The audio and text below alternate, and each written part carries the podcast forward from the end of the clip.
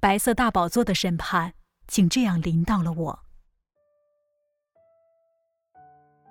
我是一名来自印度尼西亚的基督徒，从小随父母信天主教。结婚后，我就随丈夫信了基督教，开始学习祷告、读圣经，也极力按主的话去做。后来，我看到了好多关于末世白色大宝座审判的视频。视频是根据圣经预言。我又看见一个白色的大宝座与坐在上面的，从他面前天地都逃避，再无可见之处了。我又看见死了的人，无论大小，都站在宝座前。案卷展开了，并且另有一卷展开，就是生命册。死了的人都凭着这些案卷所记载的，照他们所行的受审判编排的。其中讲到，主会坐在白色的大宝座上，根据每个人一生的所作所行来审判人。谁属于罪，就要落在大灾难中受惩罚；谁不属于罪，就被提进天国。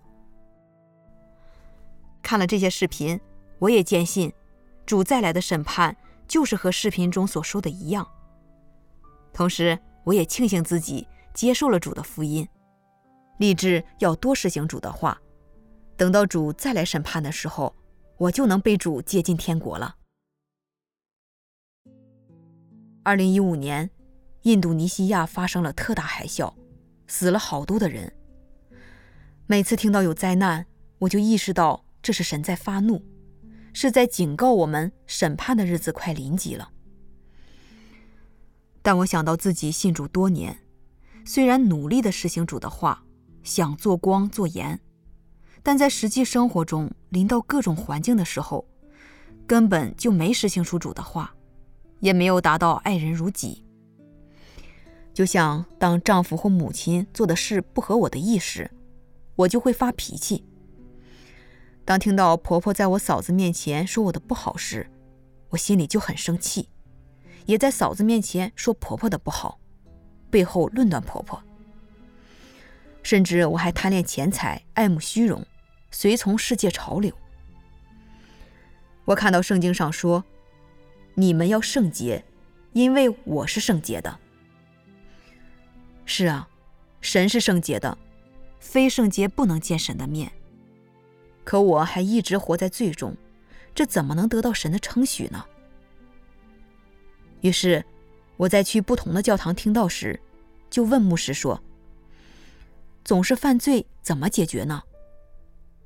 他们会回答说：“犯罪了。”可以到主面前认罪，祷告悔改，主就赦免了我们的罪。但是牧师所讲的并没有真正解决我的问题，我仍旧活在犯罪认罪中，而且每当犯罪时，我都感到很害怕，因为我想到在末日，主要坐在白色大宝座上，像审判官一样，根据我们的所作所行，一个一个的审判。而且我一直在犯罪，会被主审判定罪，那我岂不是不能进天国吗？哎呀，我感到很忧愁。二零一八年二月，丈夫开始在网上聚会，因为他们说英语，我也听不明白。但是看到丈夫每天挺高兴，对信神也比以前更加投入了，我便很好奇。有一天，丈夫跟我说：“主耶稣已经回来了，开始做审判的工作了。”听了丈夫的话，我感到惊讶。想到视频中审判的景象，我还没有看到，怎么就说审判工作开始了呢？我就说：“哎，如果主耶稣回来了，主会坐在白色大宝座上审判我们，信徒应该会被提到天上。”不信的人会被大灾难毁灭。可现在这一切都没发生，主耶稣怎么可能开始做审判工作了呢？然后丈夫说：“主再来做的审判工作，不是像我们想象的那样。他这次是道成肉身发表真理，通过他的话语来审判我们。我越听越疑惑，说：“怎么可能是神发表话语来审判我们呢？从来没有听牧师长老这么讲过呀。”丈夫因着接受全能神末世工作时间短，也不太明白，就没有解释太多。后来，丈夫邀请我上网和他们聚会，我不愿意参加。但是看着丈夫诚恳的态度，一再的劝我好好听听再做决定。我想，丈夫是个有思想的人，对信主的事情很认真。现在他相信主已经回来了，这里肯定有原因。于是，我也想弄清楚是不是主真的回来做审判工作了，便就答应愿意一起听。之后，他们就安排我和当地印度尼西亚的弟兄姊妹一起聚会。聚会时，姊妹们就针对我的问题给我交通。姊妹说：“提到末世神要做审判工作，我们就会想到启示录上说的。”我又看见一个白色的大宝座与坐在上面的，从他面前天地都逃避，再无可见之处了。我又看见死了的人，无论大小，都站在宝座前。案卷展开了，并且另有一卷展开，就是生命册。死了的人都凭着这些案卷所记载的，照他们所行的受审判。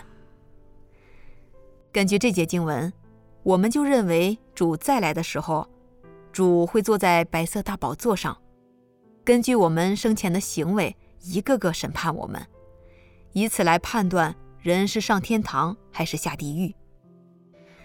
但是我们想过，这样的认识合主的心意吗？主会照着我们的想法来做工吗？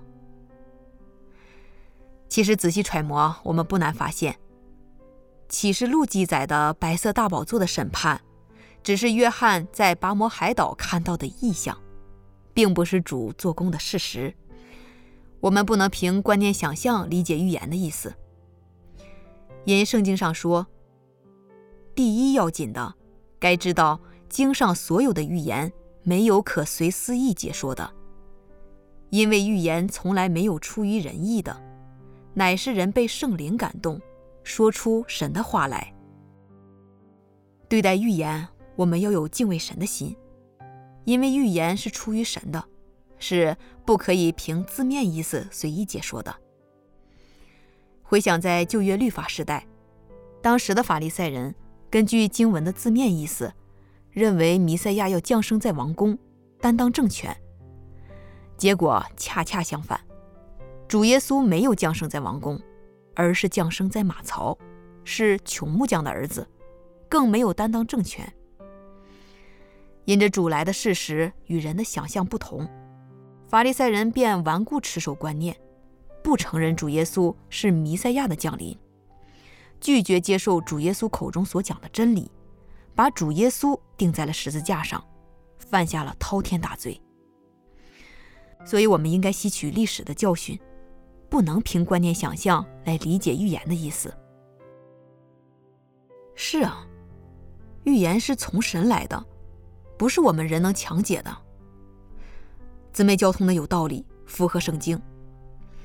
想想我之前看到视频中描绘的白色大宝座审判的画面，很符合我对圣经经文的理解，所以我就很能认同。现在想想，我们是被撒旦败坏的人。怎么能测透神的做工呢？神的意念高于人的意念，神的智慧高于人的智慧。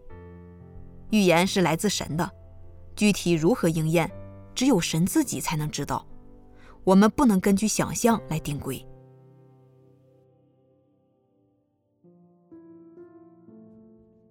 于是我问姊妹：“你交通的有道理，对于预言。”我们确实不能仅根据字面意思来理解，但我不明白的是，那到底神怎么做白色大宝座的审判工作呢？圣经中是怎么说的呢？你可以交通一下吗？姊妹说：“感谢神啊，其实关于这方面，我们可以先来查考几节经文。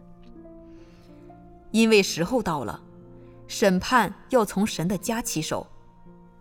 父不审判什么人，乃将审判的事全交于子，并且因为他是人子，就赐给他行审判的权柄。若有人听见我的话不遵守，我不审判他。我来本不是要审判世界，乃是要拯救世界。弃绝我不领受我话的人，有审判他的，就是我所讲的道，在末日要审判他。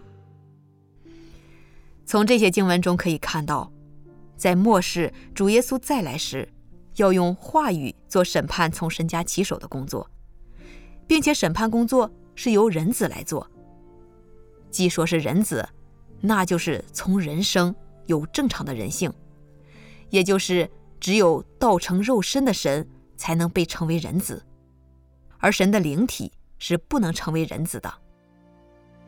现在全能神隐秘降临。道成肉身，发表了数百万字的话语来审判人。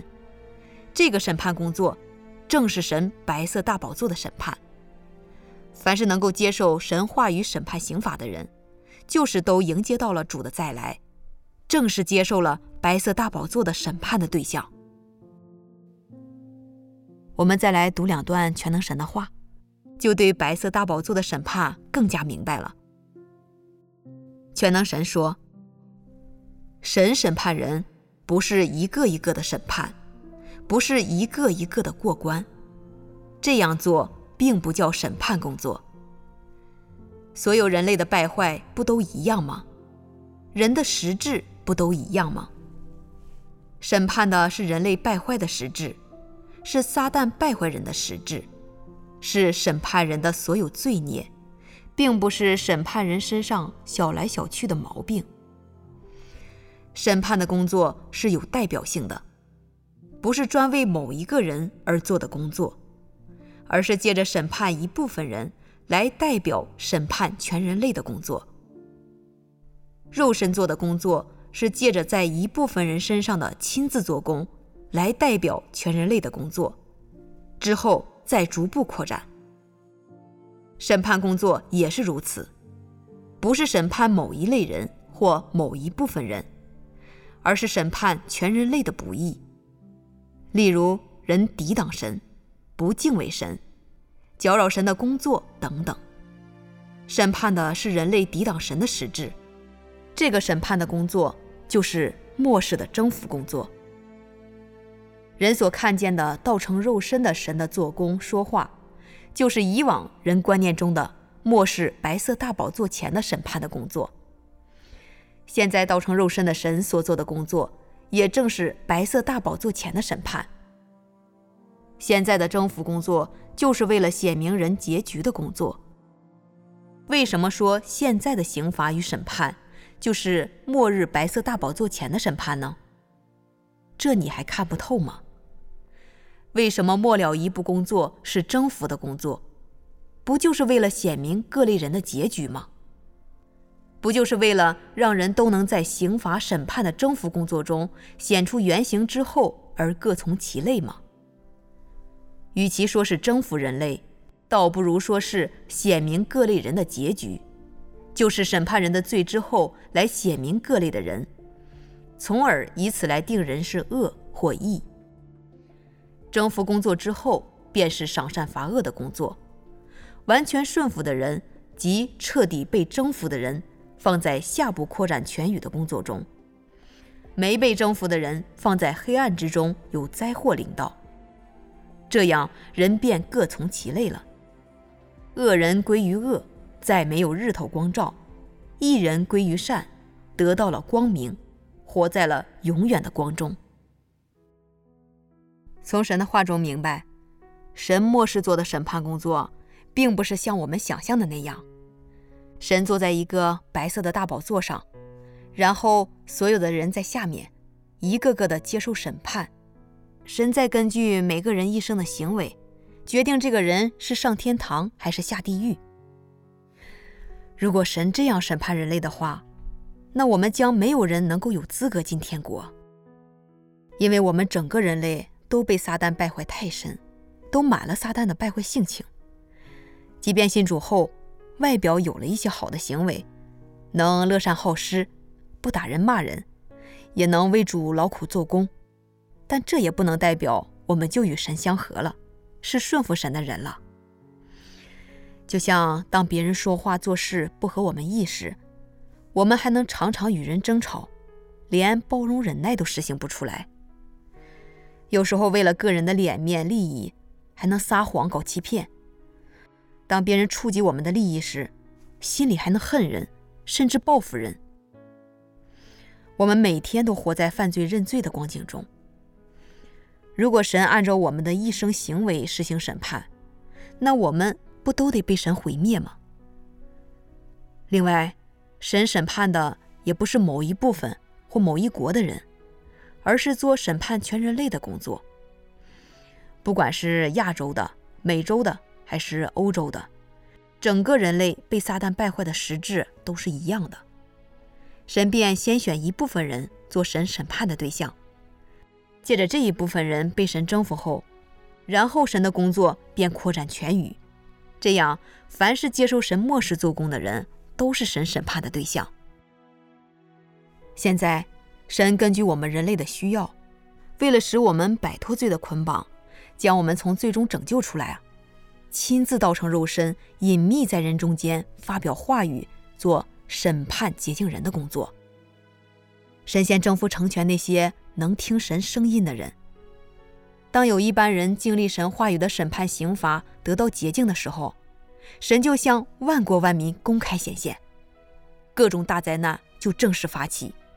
所有的人已经各从其类，而所有没接受神审判工作的人啊，没有得到神洁净的人，都将受到神公义的惩罚。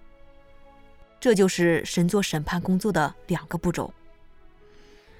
当各种大灾难降临的时候，神的白色大宝座的审判不是开始，而是彻底结束了。那时啊，凡是接受神隐秘降临做工的人。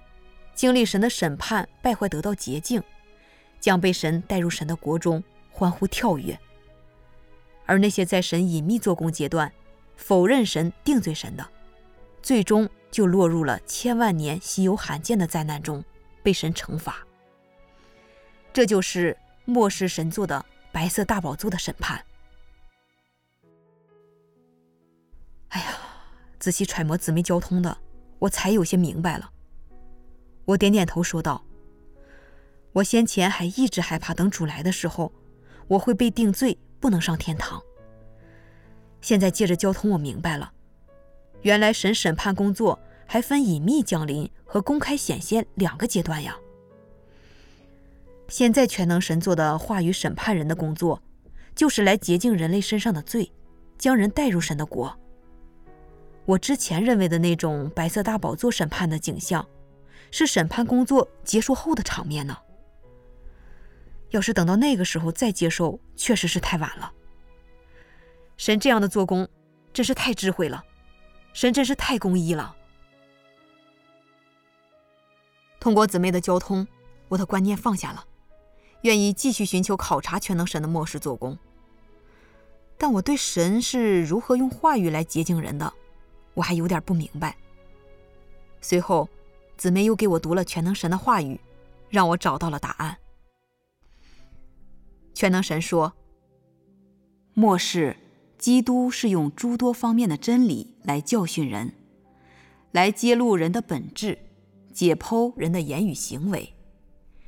这些言语中都包含着诸多方面的真理，例如人的本分，人对神如何顺服，对神如何忠心。”人当如何活出正常人性？神的智慧、神的性情等等，这些言语都是针对人的本质，针对人的败坏性情。尤其那些揭露人如何弃绝神的言语，更是针对人本是撒旦的化身，针对人本是神的敌视力而言的。神做审判的工作，不是三言两语就道尽人的本性的。而是来做长期的揭露、对付、修理，这各种方式的揭露、对付与修理，并不是用一般的语言能代替的，而是用人根本就没有的真理来代替。这样的方式才叫审判，这样的审判才能将人折服，才能使人对神心服口服，而且对神有真正的认识。审判工作带来的是人对神本来面目的了解，带来的是人对悖逆真相的认识。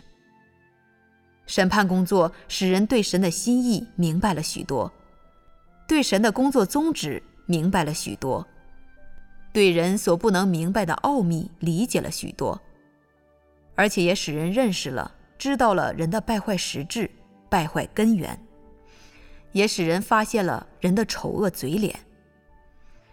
这些工作的果效都是审判工作带来的，因为审判工作的实质其实就是神的真理、道路、生命向所有信他的人打开的工作。这工作就是神做的审判工作。姊妹交通说，神漠视做审判的工作，不是简单的说几句话或几篇话，而是发表了方方面面的真理。将我们身上的各种撒旦本性和撒旦毒素都揭示了出来，同时指给我们性情变化的路途。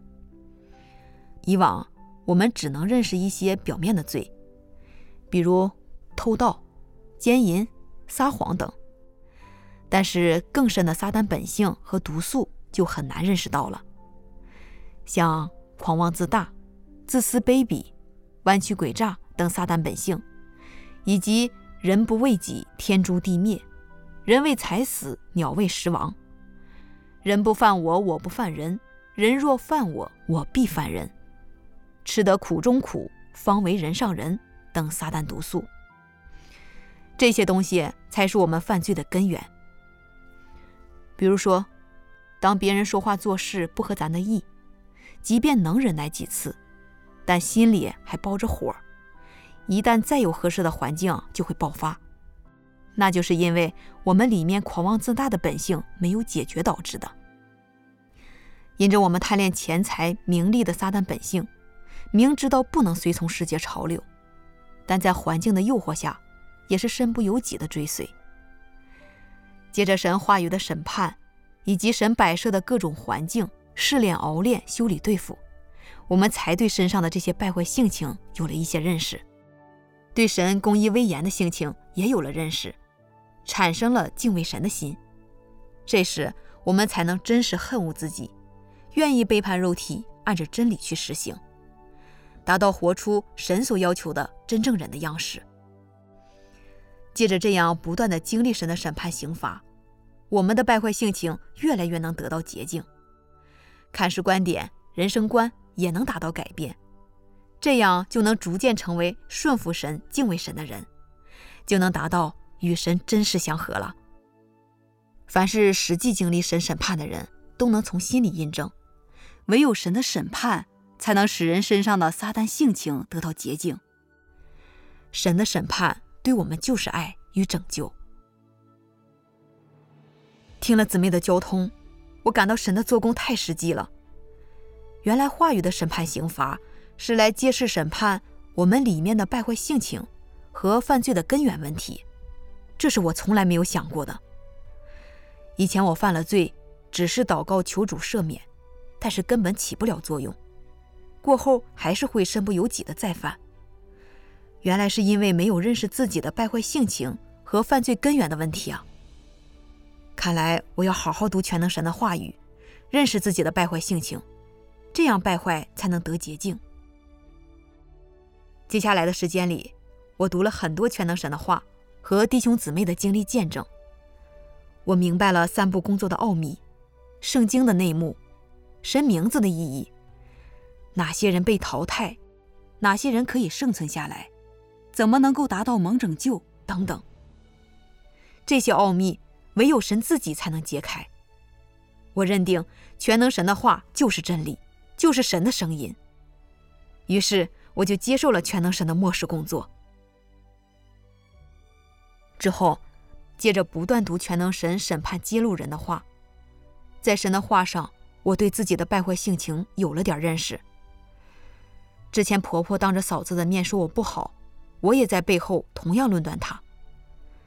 看到自己没有一点包容忍耐，以牙还牙，以眼还眼，太恶毒没人性了。认识到这些，我也愿意真实悔改，追求活出正常人性。接下来，有时我还会听到婆婆说我的不好，虽然我心里难受，也想回击她，但我能意识到是自己的败坏性情又发作了，就赶紧来到神面前祷告。慢慢的，我心里的怨气消失了，跟婆婆也能够正常的相处了。我真实感受到，只有经历神话语的揭示，自己的败坏性情才能得到洁净。神的审判对我们的确是爱，是拯救。我愿意更多的接受神话语的揭露审判，使自己早日变化洁净，被神做成。